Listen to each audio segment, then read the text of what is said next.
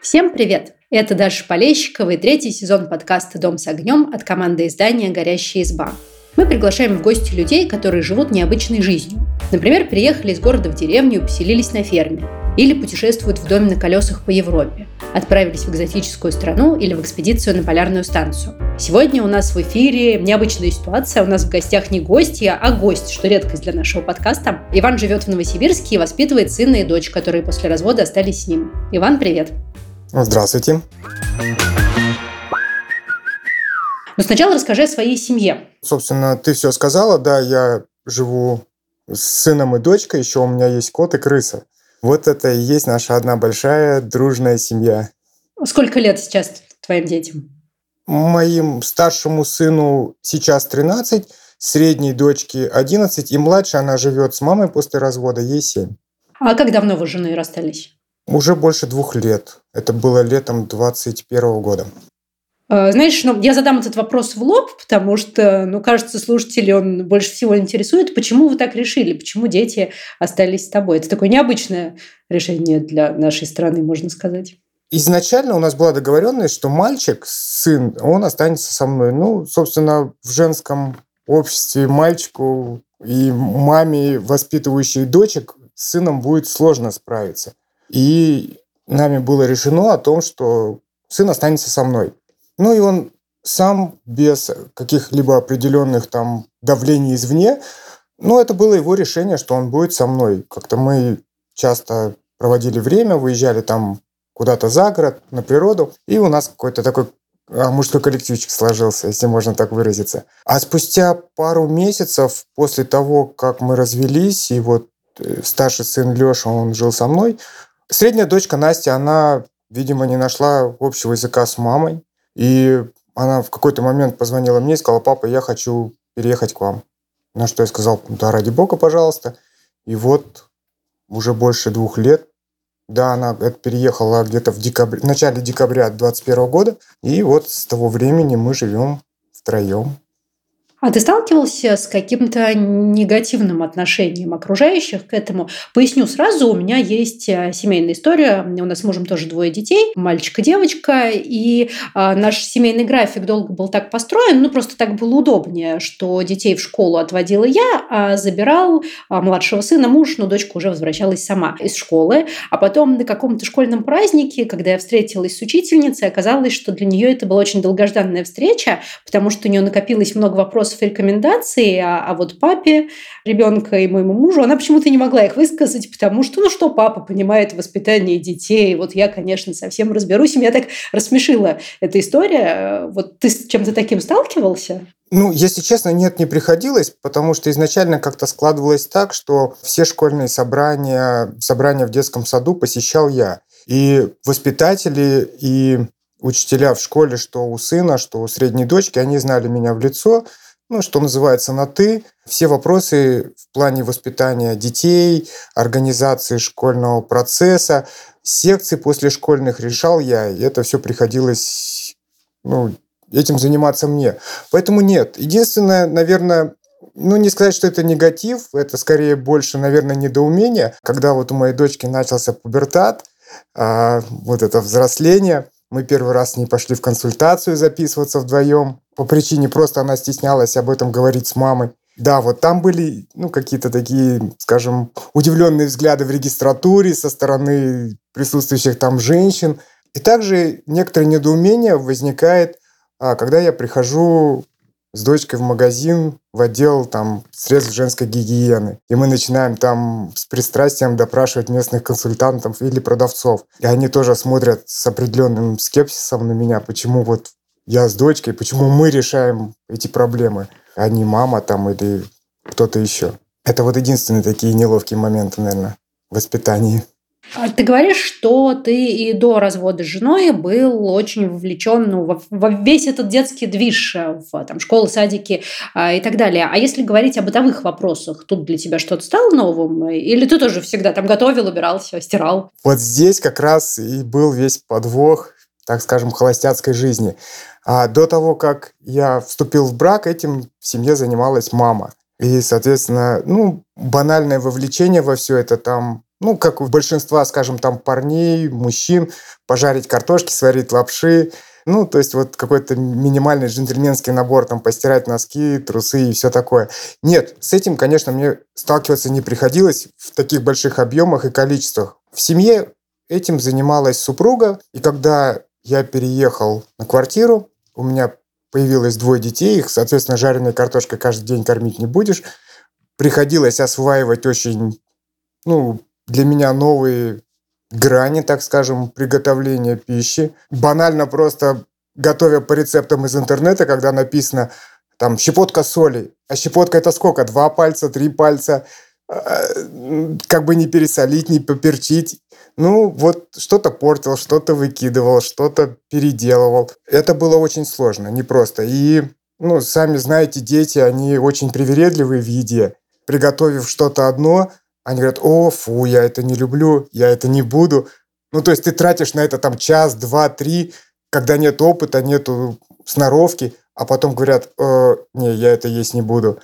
Ну, да, это задевает, это немножко обидно, но с этим надо как-то справляться. В плане стирки я открыл для себя, что вещи стираются раздельно, белые и черные. То есть для меня раньше это было вот загрузил все в стиралку, засыпал порошок и, и готово. А здесь, ну, да, я был крайне, конечно, удивлен всем этим бытовым делам, процессам. И они очень тяжким грузом первые полгода, год на меня легли, конечно. А скажи, у тебя изменилось мнение о ну, как бы сказать, женских семейных обязанностях, потому что у меня есть такое ощущение, что, а, ну, как бы у нас, как правило, вот этот весь груз а, семейных хозяйственных дел ложится на женщин, даже есть такое явление «вторая смена», которое называют, что мужчины работают на обычной работе за деньги, а потом приходят домой и, в общем и целом, могут отдыхать, а женщина приходит домой после обычной работы за деньги и должна еще вот отпахать вот эту вторую смену, постирать, приготовить и так далее. И самая большая проблема с этим ну, невидимым трудом, ну, как раз в том, что он невидим, что когда кто-то все это делает, когда в ящике есть чистые трусы, а на плите стоит кастрюля борща, ну, никто это не замечает. Ну, стоит, стоит, классно, пришли, поели. А вот когда это все перестают делать, вот тут становится заметно. Вот у тебя изменилось отношение к этому, к женщинам вообще, скажем, и к тому, какие мы молодцы, давай, честно тебе скажу. Ну, откровенно говоря, я не придерживаюсь мнения, что ну, есть вот это разделение на мужское и женское. А, да, есть какие-то ну, вещи, там, то, что мужчина должен брать в семье на себя, там, выносить мусор, там, выхлопывать ковер, условно, что мы делали там в советское время, забивать гвозди, сверлить дырки, передвигать мебель. Но вот это вот, я не знаю, как, если правильно характеризовать, то, что вот женщина должна это делать, и это ее прямая обязанность. Изначально у меня такого представления не было, во-первых. Ну, в силу, может быть, того, что в моей семье, наверное, это все тянула мама как раз. И обесценивание вот этого труда со стороны отца. И изначально, вот, наверное, видя это, у меня уже более в зрелом возрасте ну, складывалось понимание, что все-таки в семье должен быть какой-то паритет, что приготовить еду может как супруга, так и супруг. Вытереть ту же пыль или полить цветы на подоконнике – это тоже ну, до какого-то времени может, может каждый из супругов делать, потом это может вообще быть обязанностью детей. И поэтому вот говорить о том, что изменилось ли у меня представление о женском труде дома, наверное, не совсем корректно, ввиду того, что у меня, в принципе, изначально не было такого, что вот женщина априори должна быть еще и домохозяйкой во вторую смену, да, вот как, как ты сказала. Нет. И поэтому изначально я очень уважительно отношусь к женщинам и тому, что они делают... Ну, кто-то берет добровольно и охотно вот эти домашние обязанности, хлопоты и получает от этого удовольствие.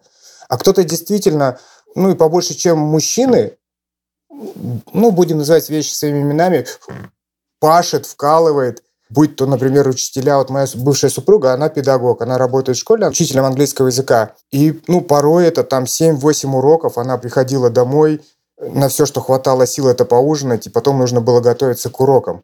Да, и, естественно, мне не приходило в голову спрашивать, а почему там вещи не поглажены, или почему там вот ужин не приготовлен. Потому что я понимал, что вот она все силы сейчас отдает там, на работе на своей. Да, эта работа приносит ей удовольствие. Да, эта работа в какой-то степени отнимает время от семьи, от детей, от меня. ну, она от этого получает удовольствие, она зарабатывает при этом деньги, она эти деньги приносит в семью. И обременять ее еще обязанностями, которые я могу выполнить, придя домой там на 2-3 часа раньше нее, ну, это было бы несправедливо и неправильно. Поэтому, взвалив на себя обязанности, скажем, женщины и мужчины после развода, ну, я ощутил, соответственно, груз, ну, это, так скажем, это необходимость, это то, что я получил, разорвав брак, так скажем. Но отношение к женщинам изначально... Скажем так, что изначально я сразу относился с большим уважением к тому, как женщины берут на себя вот эту обязанность по дому. А, ты знаешь, тут я с тобой согласна. Я тоже не думаю, что домашние дела нужно делить на женские и мужские. Кажется, что все взрослые люди могут и борщ сварить, и гвоздь забить, и что-то починить, или найти способ, как это починить, какой-то другой кого-то пригласить. Ну, в общем, для этого не нужно быть именно мальчиком или именно девочкой, чтобы чему-то такому научиться. Это абсолютно точно так. А ты заговорила о своей бывшей жене, и у меня сразу возник еще один вопрос. А у нас на сайте «Горящей избы» есть материал про похожую на твою ситуацию, когда дети остались с отцом, а мама стала, ну, такой воскресной мамой. Только он написан от лица женщины, которая рассказывает, как, ну, ей вся эта ситуация, почему они это выбрали, и как ей было, ну, в каком-то смысле сложно с психологической точки принять вот эту роль воскресной мамы, а не мамы, живущей с детьми постоянно. Вот расскажи, как у вас это устроено, как сейчас строится ваша жизнь, как у детей получается общаться с, и с мамой, и с папой, как-то по очереди жить то там, то там. Ну, расскажи, короче говоря, как вы решили эти проблемы. Ну, тут надо отметить то, что она не совсем, конечно, воскресная мама, а младшая дочка все-таки живет с ней, она осуществляет опеку и воспитание ее. Это как-то организовалось само собой, просто дети приезжают к ней на выходные ночевать, либо младшая дочка приезжает к нам на выходные ночевать. Среди недели это несколько проблематично, ведут учебы, уроков, а, секций каких-либо. Поэтому это все происходит, да, вот ну, мне не нравится этот термин воскресный там папа или воскресная мама или папа на выходные, а, применяемый вот в обиходе. Но будем смотреть правде в глаза, так и есть, конечно. Но в целом, как ты сказала, да, с психологической точки зрения ей, наверное, сложно было принять, и сложно это до сих пор, а, некий элемент как мне кажется, ревности присутствует, ну, что вот вроде бы девочка должна тяготеть больше к маме, наверное, вот эти все женские там дела, штучки, там какая-то привязанность, секретики между мамой и дочкой. Но ситуация сложилась так. И ввиду того, что вот дочка уехала, получается, от нее жить ко мне, а ее это задело. Мы общаемся, ну, как взрослые люди, но наше общение, оно в основном э, сконцентрировано вокруг детей. То есть на какие-то там бытовые вещи, личные вещи общения практически нету. Ну, то есть э, расстались бы вроде бы мы как цивилизованные люди, сейчас принято это говорить, но приятели меня остались. Это вот усугубило переездом Насти, средней дочки. И дети как-то решают между собой вот кто кому поедет. Они там, пап, я сегодня там у мамы останусь ночевать. Ну, без проблем. Если завтра не надо в школу, или там у тебя сделаны все домашние дела, или там выполнены уроки. А если что-то ты не сделал или не сделала, то, ну, давай возвращайся домой, доделывай, а потом можешь ехать там к маме, к подруге. С младшей дочкой, которая живет с супругой, несколько все сложнее. Иногда легче остаться у меня ночевать, иногда она, ну, вот это вот привычка, может быть. Я говорю, почему ты не хочешь там побыть у нас, погостить у нас, там, поночевать с нами? Я привыкла с мамой, я хочу, я хочу к маме. Ну и, собственно, ну не будешь же силой там заставлять, там, угрожать или еще что-то. Да, ну хочешь к маме, поехали к маме. Вот как-то они сами определяют, кто с кем будет, когда будет, кто у кого там ночует.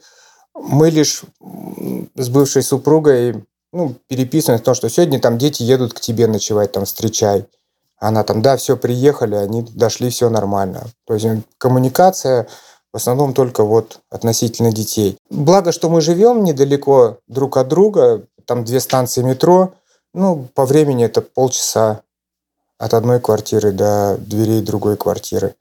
А, ты знаешь, мы недавно тоже записывали выпуск подкаста про расставание а, с мужем, и Наташа, гостья моего подкаста, рассказывала, что ну, для нее удивительным образом многие бытовые дела стали не сложнее, а легче, потому что они из менеджерской работы превратились в исполнительскую. Ну, то есть, когда она была замужем, э, выбирая там условную сковородку, диван, не знаю, обои, когда вы делаете ремонт, ну, что-то такое бытовое, нужно было договориться между собой, прийти к какому-то компромиссу и уже потом ехать воплощать это в жизнь. А сейчас, когда она одна, договариваться ни с кем не надо, но она же прекрасно знает, что она хочет, какую сковородку и какие обои. Ей нужно просто пойти это сделать, и все все. Вот у тебя есть ощущение, что в бытовом плане в каком-то смысле стало легче? Да, например, а, я очень помешан на чистоте. Когда каждая вещь должна лежать на своем месте, по субботам там уборка квартиры. В этом плане я ничего не хочу сказать плохого про свою бывшую супругу, но у нас взгляды вот в этом очень сильно расходились. Она придерживалась концепции, что, ну, какая разница, лежит там брюки висят на стуле или лежат на стуле. Для меня разница была. И вот нередко возникали какие-то противоречия на этой почве. А сейчас, да, я устроил ну, определенный порядок в квартире. Дети вот за два года к нему начинают помаленьку привыкать. И ну, все происходит именно так, как это в моем видении, в моем представлении. То, как меня научили мои родители, там бабушка, дедушка. И в этом плане, да, психологически гораздо легче. А будучи в браке, а, возникали такие моменты, когда, ну, действительно, ну, может быть, не хотелось идти домой, потому что я знал, что там вот беспорядок, хаос, творческий бардак, как это называлось. Я дома отдыхаю психологически, морально, душевно. Когда вокруг меня, ну, не совсем так, как это в моем представлении, мне сложно это прийти, расслабиться, там, налить чаю, сесть на диван, я не знаю, открыть книжку, почитать, когда рядом там валяется носок, например. Где-то вот это немножко свербит. Я не могу лечь спать, когда, например, немытая посуда, ну, даже кружка, ложка. Ну, я не буду ворочаться, крутиться, я, я встану и пойду помою ее. А для, например, бывшей супруги это вполне было нормально. То есть, ну, ну завтра утром помоем, ну проснемся, уже поздно, завтра... Нет, я так не могу. Мне вот дискомфорт, у меня вот это вот чесотка такая, если можно выразиться на нервной почве. А сейчас это да, это стало гораздо проще, это гораздо легче, гораздо спокойнее, наверное, вот в эмоциональном, психологическом плане. Да и просто вот, ну, глаз радуется, что называется. А детей ты привлекаешь к ведению домашнего хозяйства, к бытовым делам? Конечно, безусловно. Сейчас большая, скажем так, часть – это все-таки их прерогатива. Утром, уходя на работу, у нас есть доска с маркерами такая небольшая, где я пишу, что называется, ЦУ для каждого. То есть кто-то должен помыть посуду, кто-то должен там навести порядок в комнате, подмести полы.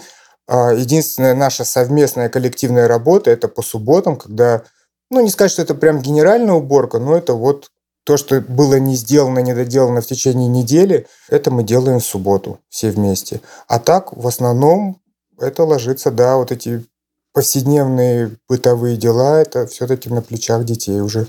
Я тебя как мама спрошу, они не сопротивляются? Потому что мои сопротивляются. Это требует усилий выстроить этот график. Конечно, сопротивляются. И они зачастую саботируют просто все эти указания на что ну, есть определенные контрмеры, это там карманные деньги, это лишение гаджетов там на день, на два, это отстранение, там, отключение от интернета.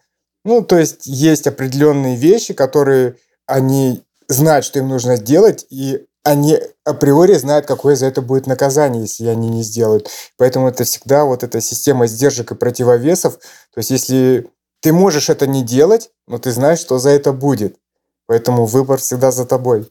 А, ты знаешь, мне еще, когда я готовилась к нашему с тобой разговору, я думала о том, что, а, ну вот ваша ситуация, когда дети живут с тобой, когда они видят э, тебя вовлеченного вот во все эти домашние дела, ну как, ну взрослого человека, потому что а кто еще это сделает, если не ты а, в такой ситуации, это классно, потому что это показывает им, ну картину мира такую более разнообразную, что ли, потому что, ну как это не грустно, мы с тобой уже об этом говорили, что ну как-то глупо делить домашние дела на женские и мужские, но, тем не менее, к сожалению, у большинства людей в голове они именно так разделены, ну, у кого-то строже, у кого-то менее строго, но тем не менее. А у твоих детей, кажется, вообще не должно быть в голове вот этого понятия, что, не знаю, мыть посуду не мужское дело, а мужское дело табуретки собирать.